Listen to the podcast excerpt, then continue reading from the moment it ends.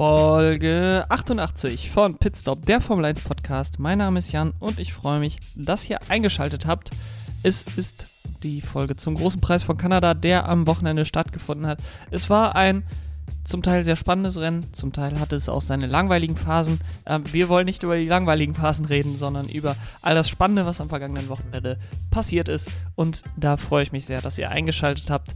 Starten wollen wir gleich mit der Zusammenfassung des Wochenendes. Zuerst allerdings noch ein paar Worte in eigener Sache. Folgt mir nämlich gerne auch auf Social Media, Twitter Pitstop F1 Jan, Instagram Pitstop F1 Jan.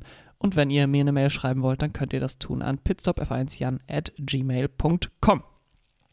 So viel dazu. Kommen wir nun zur Betrachtung des Wochenendes und wie gesagt, starten wollen wir da mit der Zusammenfassung des Wochenendes. Und wie immer nehme ich die, mir dafür so viel Zeit, wie das Rennen gedauert hat, in Stunden. Die Zeit nehme ich mir in Minuten. Also bei einer Rennzeit an diesem Wochenende von einer Stunde und 36 Minuten nehme ich mir eine Minute und 36 Sekunden Zeit, um das Ganze zusammenzufassen. Und die Zeit startet jetzt. Nachdem es im dritten freien Training eine Top 3 aus Sebastian Vettel, Pierre Gasly und Fernando Alonso gab, hatte man große Hoffnung auf eine spannende Startaufstellung durch ein verregnetes Wochenende. Doch sowohl Sebastian Vettel als auch Pierre Gasly schieden dann schon in Q1 aus. Es war Max Verstappen, der wieder mal die Pole holte vor Fernando Alonso und Carlos Sainz. Sergio Perez war nach einem Crash in Q2 nur 13. und Charles Leclerc startete von ganz hinten. Verstappen konnte dann am Start gegen Alonso und Sainz die Führung verteidigt verteidigen. Sainz überholte dann auch relativ bald Fernando Alonso und nach einem frühen Stop während eines Safety Cars musste Verstappen dann auf eine Zwei-Stopp-Strategie wechseln. Das brachte zunächst Sainz vorne, der sich dann aber auch nochmal neue Reifen holte nach einem späten Safety Car, hatte dann die Chance, ähm, an Verstappen ranzukommen. Es war ein gleichwertiger Kampf an der Spitze, aber es war äh, nicht nah genug für Carlos Sainz, um ein Manöver für den Sieg zu probieren. Und so konnte Max Verstappen den sechsten Red Bull-Sieg in Folge klarmachen. Dahinter konnte sich Lewis Hamilton gegen George Russell durchsetzen für Platz 3. Charles Leclerc hatte dann nach einem frustrierenden Nachmittag Platz 5 sich noch ergattern können vor Esteban Ocon, der mit Platz 6 noch ein gutes Ergebnis für Alpine sicherte. Fernando Alonso wurde am Ende mit einer Strafe Neunter zwischen den beiden Alpinen, Valtteri Bottas und Zhou Guangyu. Lance Stroll holte sich mit einem Punkt noch ein halbwegs versöhnliches Heimrennen Sebastian Vettel wurde Zwölfter. Bitter war es für Mick Schumacher und Sergio Perez, die jeweils mit Motorschaden ausschieden und auch für McLaren lief es nicht gut ohne Punkte. Das ging jetzt doch alles recht schnell. Ich hoffe, dass ihr alles mitbekommen habt. Wenn nicht, auch nicht schlimm, denn jetzt gucken wir uns das Ganze nochmal etwas mehr im Detail an. Wollen das ganze Wochenende wieder durch ein Thema, das sich so durchgezogen hat, ähm, betrachten und das ist an diesem Wochenende das Thema der geplatzten Träume. Und dort möchte ich starten ganz vorne mit dem WM-Kampf, denn der Traum der Fans, der Traum der Zuschauer ist geplatzt, dass wir in diesem Jahr, glaube ich, ein ähnliches, ähnlich spannendes ähm, WM-Rennen haben wie im letzten Jahr. Denn Red Bull und Max Verstappen sind derzeit unangefochten vorne. Sechs Siege in neun Rennen zum Start, 46 Punkte vor Sergio Perez, 49 Punkte vor Charles Leclerc. Es ist schon sehr, sehr dominant, was Red Bull derzeit macht und es scheint auch eher, dass sie mit Rennen Rennen nach Rennen immer stärker werden. Ähm, es war zwar an diesem Wochenende durchaus noch die Chance da, für Ferrari den Sieg noch zu klauen und vielleicht hätte ein Charles Leclerc Max Verstappen auch noch stärker unter Bedrängnis bringen können, als das ähm, Carlos Sainz am Ende des Rennens schaffen konnte. Aber es sieht einfach derzeit danach aus, als wäre Red Bull das klar beste Team. Das beste Auto, glaube ich, würde ich auch knapp Red Bull geben. Dort sehe ich es allerdings knapper als bei dem Titel Bestes Team, denn zum Team gehört nicht nur das Auto, nicht nur die beiden Fahrer, sondern eben auch alles, was dahinter ist. Und da hat Ferrari einfach in den letzten Rennen, insbesondere seit dem Sieg in Australien, denn danach ging es eigentlich nicht mehr so wirklich nach vorne für sie, ähm, bewiesen, dass sie nicht konstant genug sind, dass sie nicht zuverlässig genug sind. Und wenn sie um die WM mitfahren wollen, dann müssen sie das einfach besser hinkriegen. Die Zuverlässigkeit hat sich jetzt auch schon dahingehend ähm, niedergeschlagen, dass Charles Leclerc eine Motorenstrafe nehmen musste. Er startete von Platz 19, aber auch nur, weil Yuki Tsunoda ebenfalls eine Motorenstrafe nahm. Und aus meiner Sicht ist Ferrari der klare Außenseiter jetzt im WM-Kampf gegen Red Bull. Und auch ein Sergio Perez scheint am Ende des Tages und wahrscheinlich am Ende des Jahres dann auch nicht wirklich etwas entgegensetzen zu können gegen Max Verstappen. Nach seinem Sieg in Monaco war es ja so ein bisschen der Hype, der da aufgekommen ist rund um den Mexikaner, ob er vielleicht Max Verstappen gefährlich werden könnte bis zum Ende der Saison eventuell ähm, nicht nur Zweiter in der WM wird, sondern ein tatsächlicher Kandidat für den WM-Titel auch wird. Äh, allerdings nach dem Rennen in Baku und jetzt spätestens nach dem Rennen in Kanada, wo er mit Motorenschaden bzw. Getriebeschaden bereits nach neun Runden ausschied, sieht es so aus, als würde auch das nichts werden für Sergio Perez. Wie gesagt, jetzt schon 46 Punkte hinter Verstappen, dem WM-Führenden. In der Konstrukteurs-WM dagegen musste Red Bull etwas einbüßen gegenüber Ferrari, Carlos Sainz mit Platz 2 und der schnellsten Rennrunde und Charles Leclerc auf Platz 5. Aber für Carlos Sainz muss man auch klar sagen, für ihn ist an diesem Wochenende wiederum ein Pla Traum geplatzt. Ähm, und zwar der Traum vom ersten Grand Prix-Sieg. 149 Rennen ist er jetzt gefahren. Und er stand jetzt, glaube ich, zum fünften Mal auf Platz zwei am Ende des Rennens. Ähm, einige dritte Plätze noch dazu, also schon einige Podien eingefahren, aber er ist weiterhin sieglos. Und er hatte an diesem Wochenende, zumindest in dieser Saison, die beste Chance dafür. Ähm, er war, wie gesagt, auf besseren Reifen sogar als Max Verstappen am Ende. Er hatte fünf, sechs Runden frischere Reifen nach dem Safety Car Restart zum Schluss als wir noch gut ähm, 20 Runden hatten. Und er übte vollen Druck auf, aus, aus auf Max Verstappen. Es reichte allerdings nicht für ihn die Traktion raus aus der, aus der Haarnadelkurve, Kurve 10, war einfach zu schwach, als dass er ihm ähm, gefährlich werden könnte in der DRS-Zone. Der Red Bull ja ohnehin von der Topspeed dem Ferrari überlegen, aber auch mit DRS und Windschatten konnte Carlos Sainz nicht vorbeikommen an Max Verstappen.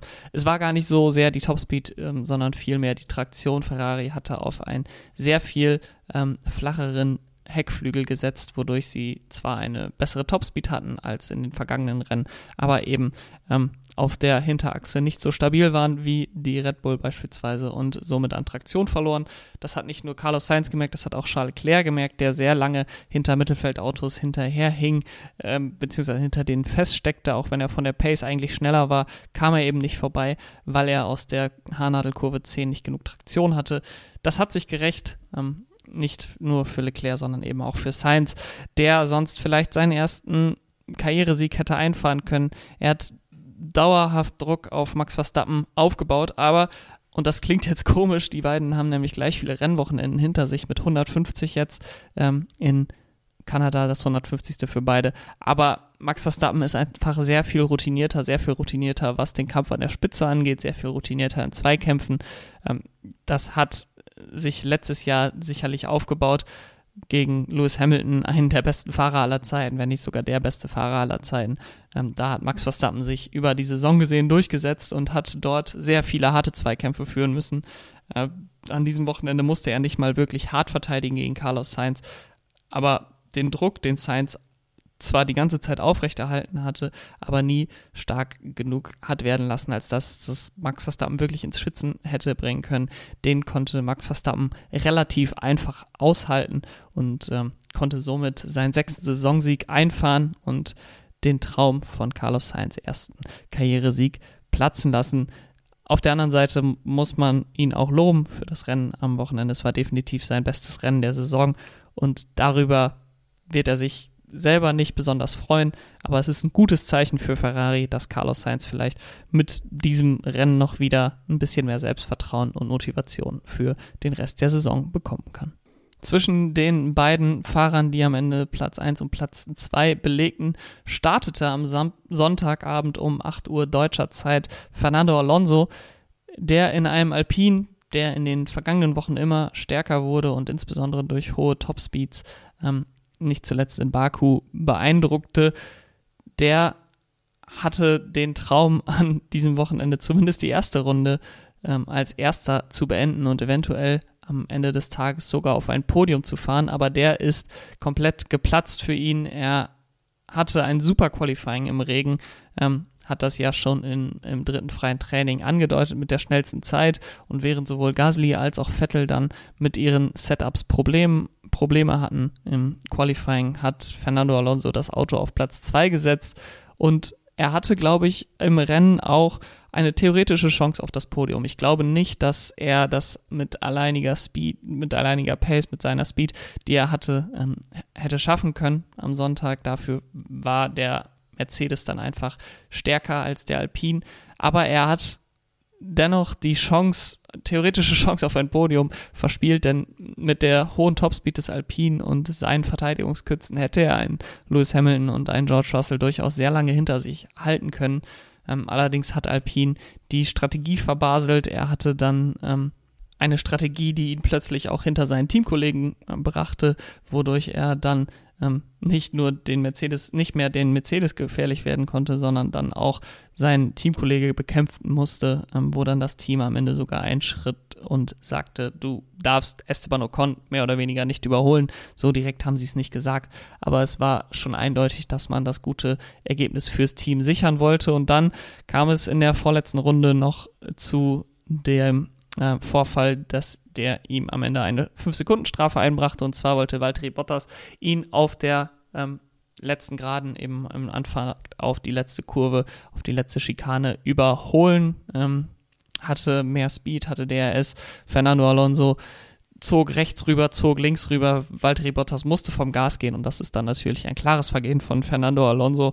Ähm, dieses Schlangenlinienfahren auf der Geraden, wodurch sein Kontrahent eben vom Gas gehen musste, ähm, den Vorteil des, der hö höheren Topspeed nicht ausnutzen konnte und ähm, Valtteri Bottas auf der Strecke dann nicht an Fernando Alonso vorbeikam, aber Alonso erhielt dann nach dem Rennen eine 5-Sekunden-Strafe und fiel damit dann auch noch von Platz 7 auf Platz 9 hinter die beiden Alfa Romeo. Und so war der sehr gute Samstag komplett ähm, von einem verkorksten Sonntag zerstört worden. Nicht das erste Mal an diesem, in dieser Saison, dass das Fernando Alonso so passiert. Er hat sicherlich schon schlechtere Rennen gehabt an, in diesem Jahr, ähm, aber er findet einfach nicht die richtige Balance, dass er gute Punkte einfährt. Ich, klar, er hatte auch schon Rennen, an denen er gute Punkte geholt hat, aber an diesem Wochenende wollte er, glaube ich, zu viel. Er wollte Max Verstappen angreifen zum Rennstart. Er wollte das Podium. Er hat sich erkundigt, wo Lewis Hamilton liegt nach den, nach den Boxenstops und war dann einfach zu sehr damit beschäftigt, als dass er dann ähm, vielleicht eingesehen hat, dass nicht mehr zu holen ist und dann einfach einen guten sechsten oder siebten Platz einfährt, gute Punkte mitnimmt. So hat er dann noch einige Punkte wieder verloren, ist von Platz sieben ähm, der ihm sechs Punkte eingebracht hätte, auf Platz 9, der ihm nur zwei Punkte eingebracht hat, runtergefallen und äh, steht somit weiterhin hinter seinem Teamkollegen auf Platz 10 der Fahrerwertung. Ebenfalls ein gutes Qualifying-Ergebnis, was Anlass dazu gab, ein sehr gutes Rennergebnis zu erwarten, hatte Mick Schumacher eingefahren. Er holte sich am Samstag im Regen Platz 6, sein bestes Qualifying-Ergebnis äh, seiner Karriere und es sah danach aus, als hätte er wirklich die Chance gehabt, Punkte zu holen in Kanada. Sein Teamkollege musste an die Box und sich neuen Frontflügel holen nach einer Kollision mit Lewis Hamilton und er fuhr durchaus gut im Feld mit. Nachdem Sergio Perez dann auch ausgefallen war, war der auch keine Gefahr mehr von hinten. Er fuhr die ganze Zeit so gegen Zhou Guang Yu, er konnte mithalten ähm, und Zhou Guang Yu am Ende des Tages wurde Achter und somit besteht die sehr gute Chance, dass Mick Schumacher an diesem Wochenende auch mit Punkten das ähm, die Strecke verlassen hätte, die Strecke in Montreal. Allerdings kam es dann in Runde 19 zu dem Vorfall, den er sich nicht gewünscht hatte. Und zwar gab der Motor seines Haas komplett auf. Er stellte seinen Wagen in Kurve, ich glaube Kurve 6 oder 7 ist das, äh, Kurve 7 müsste das sein, stellte er seinen Wagen ab. Er war sichtlich frustriert. Ähm, ich hatte Bilder gesehen, wie er da eine Dixie-Toilette dann noch ähm, schlägt und einfach wütend war, dass die sehr, sehr gute Chance für ihn, Punkte zu holen, einfach so im Nichts verpufft ist. Es ist natürlich besonders bitter für einen Fahrer, der noch keine WM-Punkte geholt hat, der einzige Fahrer im Feld, der noch keine WM-Punkte geholt hat und gegen seinen Teamkollegen in diesem Jahr auch noch nicht besonders gut aussah, auch wenn es aus meiner Sicht nicht so schlimm ist, wie es in den Medien teilweise ausgemacht wird. Aber dann hat er die große Chance, endlich Punkte zu holen und dann, ohne dass er irgendetwas dafür konnte, ähm, gibt sein Motor nach. Es ist sehr bitter für ihn. Er ist aber, glaube ich, aus meiner Sicht gut beraten, einfach das Positive, was er gezeigt hat an diesem Wochenende mitzunehmen. Er hat gezeigt, er kann gute Qualifying-Ergebnisse abrufen. Das war ja immer so ein bisschen Kritikpunkt bei ihm, dass er im Qualifying dann ähm, eher schwächer ist. Er hat ja auch in seiner Formel 2-Karriere nie eine Pole-Position geholt. Ähm, und er hat gezeigt, dass er auch dann im Rennen im Feld mitfahren kann, in einem sehr guten Feld zwischen den Alpinen und den Alfa Romeo war er voll mit dabei und ich hätte es mir für ihn sehr gewünscht, endlich diese, ja, diese über ihm hängende Wolke von den Nullpunkten, die er bisher geholt hat in seiner Karriere, vertreiben zu können. Ähm, so bleibt er weiterhin bei null Punkten stehen. Aber wie gesagt, ich glaube, er ist gut beraten, damit jetzt das Positive mitzunehmen und vielleicht sieht es in Silverstone dann auch schon wieder besser für ihn aus. Kommen wir zu dem anderen Deutschen, Sebastian Vettel, der im dritten freien Training wirklich sehr gut aussah, in die Top 3 fuhr. Und es sah so ein bisschen danach aus, auf einer Strecke, die ihm auch durchaus gut liegt, auf der er schon einige Pole Positions hat einfahren können, dass er im Regen das Auto von Aston Martin relativ weit vorne platzieren könnte im Qualifying.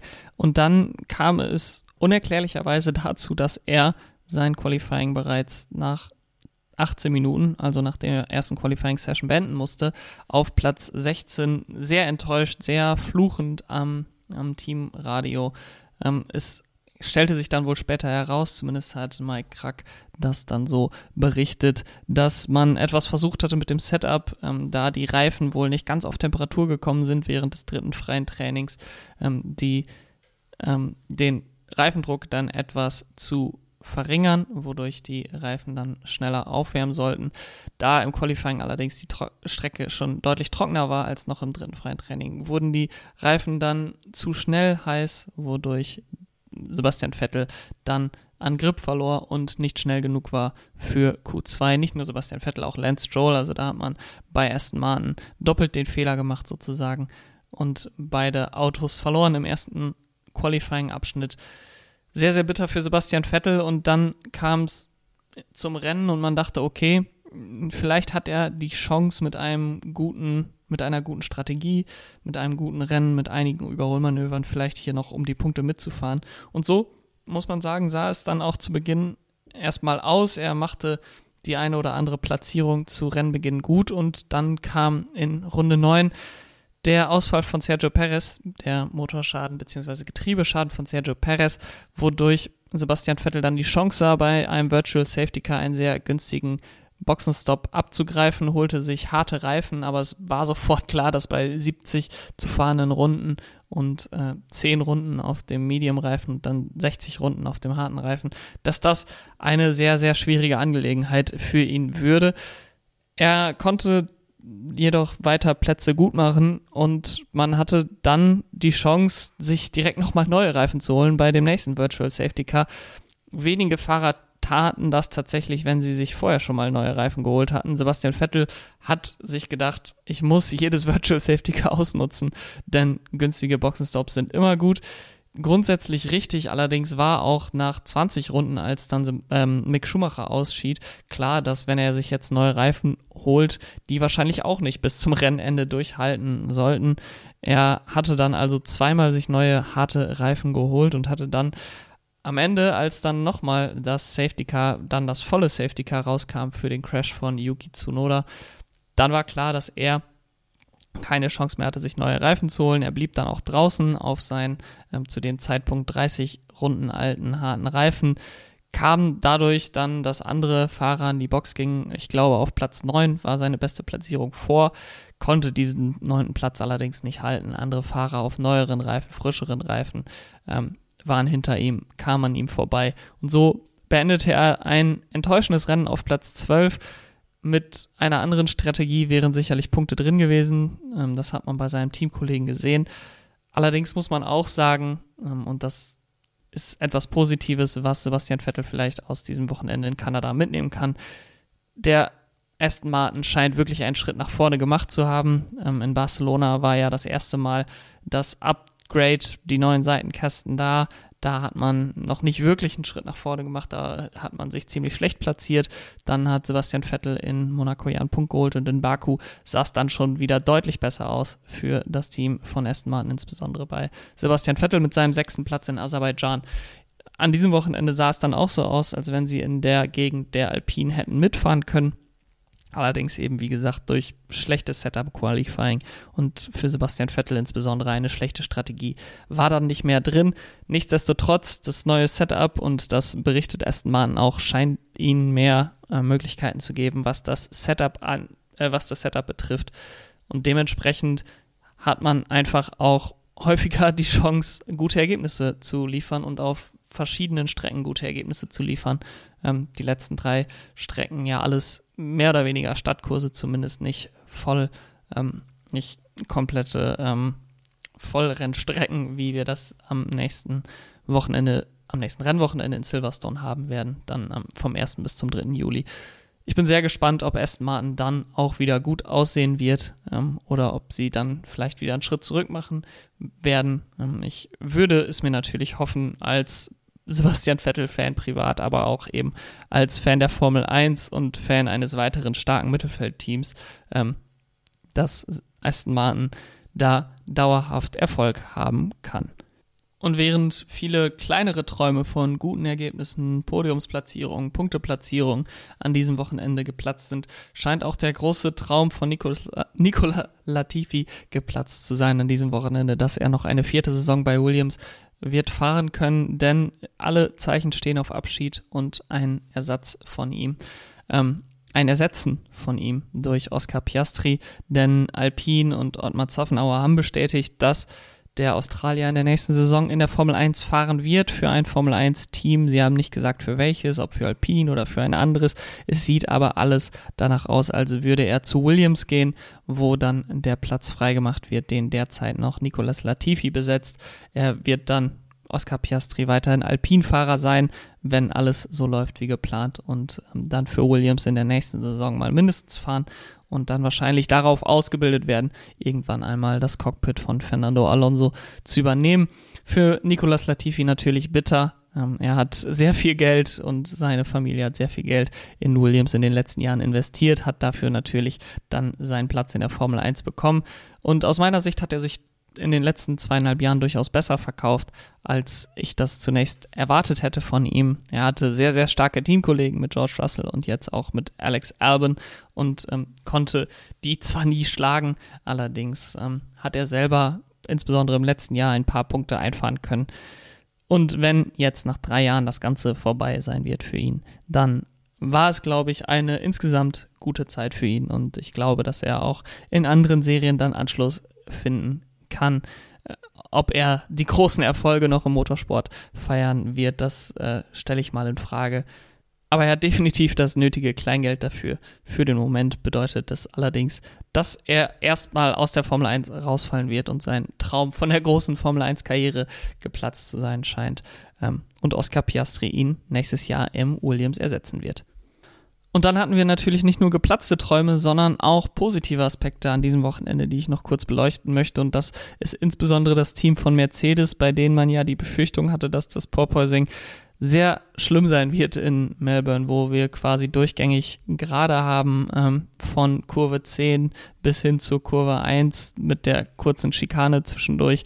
Ähm, das war allerdings nicht der Fall. Zunächst hatte man ein schlechtes Freitagstraining, aber das Setup von George Russell schien dann doch besser zu funktionieren. Man hat es auf beide Autos ähm, angewendet und dann lief es für Samstag und Sonntag richtig gut ähm, Lewis Hamilton mit Platz 4 im Qualifying und mit Platz 3 und Platz 4 das beste Saisonergebnis eben seit Bahrain, wo sie auch Platz 3 und Platz 4 holten beim Saisonauftakt.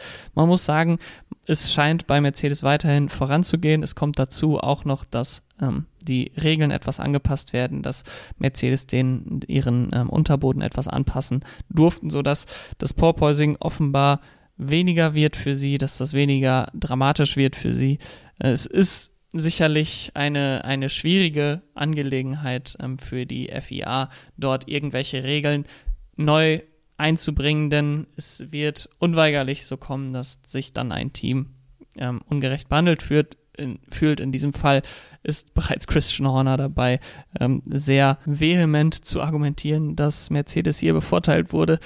Ich sehe es deutlich weniger kritisch als Christian Horner. Ich äh, denke, es macht durchaus Sinn, wenn man ein paar Regeln, die keine großen Veränderungen jetzt mit sich bringt, ähm, einführt, um das Porpoising zu verringern. Und wenn das tatsächlich das jetzt schon war, dass sie den Unterboden etwas verändern durften und es gibt jetzt offenbar auch ähm, Messungen, wie stark die ähm, G-Kräfte, die Fliehkräfte sind durch das Porpoising und die, wenn sie eben ein bestimmtes Level überschreiten, dann muss das jeweilige Team, was diese Fliehkräfte überschritten hat, muss dann ähm, den, die Höhe des Unterbodens anpassen, sodass das Porpoising eben nicht mehr auftritt.